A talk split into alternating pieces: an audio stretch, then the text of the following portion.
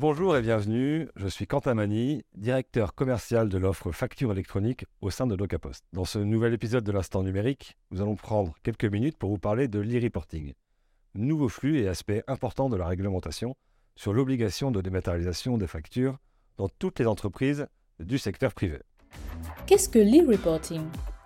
L'article 153 de la loi de finances pour 2020 a posé le principe de la mise en place progressive et obligatoire de la facturation électronique dans toutes les entreprises du secteur privé. Parallèlement à cette obligation, il y a l'obligation de transmettre à l'administration certaines informations relatives à des opérations commerciales qui ne sont pas couvertes par l'obligation de la facturation électronique, c'est l'e-reporting. Bon à savoir, le déploiement de l'obligation de transmission des données à l'administration suit le même calendrier que l'obligation de facturation électronique. Quelles sont les opérations concernées par l'e-reporting?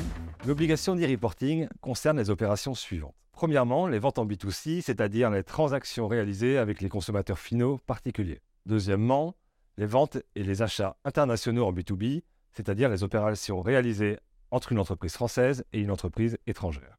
À noter que les entreprises étrangères non établies en France sont également concernées si l'opération qu'elles réalisent est taxable en France et s'effectue avec une personne non assujettie à la TVA. Ceux qui n'entrent pas dans le champ de le reporting ce sont les opérations bénéficiant d'une exonération de TVA dispensée de facturation. Comment fonctionne l'e-reporting Plusieurs modes de transmission de données de transactions à l'administration seront possibles. Concernant les ventes en B2C, pour les transactions sans facture réalisées avec un logiciel de caisse, vous devez transmettre les informations issues du ticket Z émis à la clôture de caisse qui récapitule le chiffre d'affaires de la journée et la taxe répartie par taux de TVA.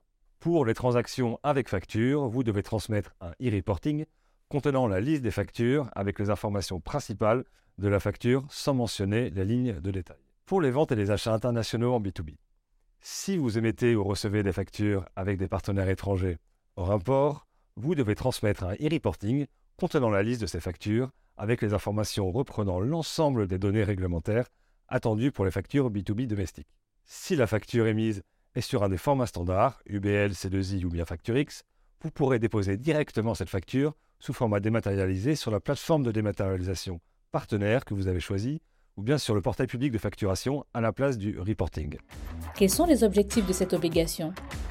L'obligation des reporting poursuit des objectifs identiques au passage à la facture électronique obligatoire, à savoir tout d'abord améliorer la connaissance de la conjoncture par des remontées d'informations en temps réel. Ensuite, faciliter les déclarations de TVA grâce au pré-remplissage de l'information. Et enfin, renforcer la prévention et la lutte contre la fraude à la TVA, estimée en 2022 à 15 milliards d'euros. Pourquoi choisir DocaPost? Référent de la confiance numérique en France, DocaPost vous simplifie l'adoption de ces nouvelles contraintes réglementaires et vous assure la conformité de vos documents dans le respect des normes en vigueur. DocaPost propose l'offre la plus complète du marché, adaptée aux besoins de toutes les organisations, des TPE-PME aux grands groupes, et vous permet de profiter pleinement des bénéfices du passage à la facture électronique. Vous avez un projet de facturation électronique? Contactez-nous.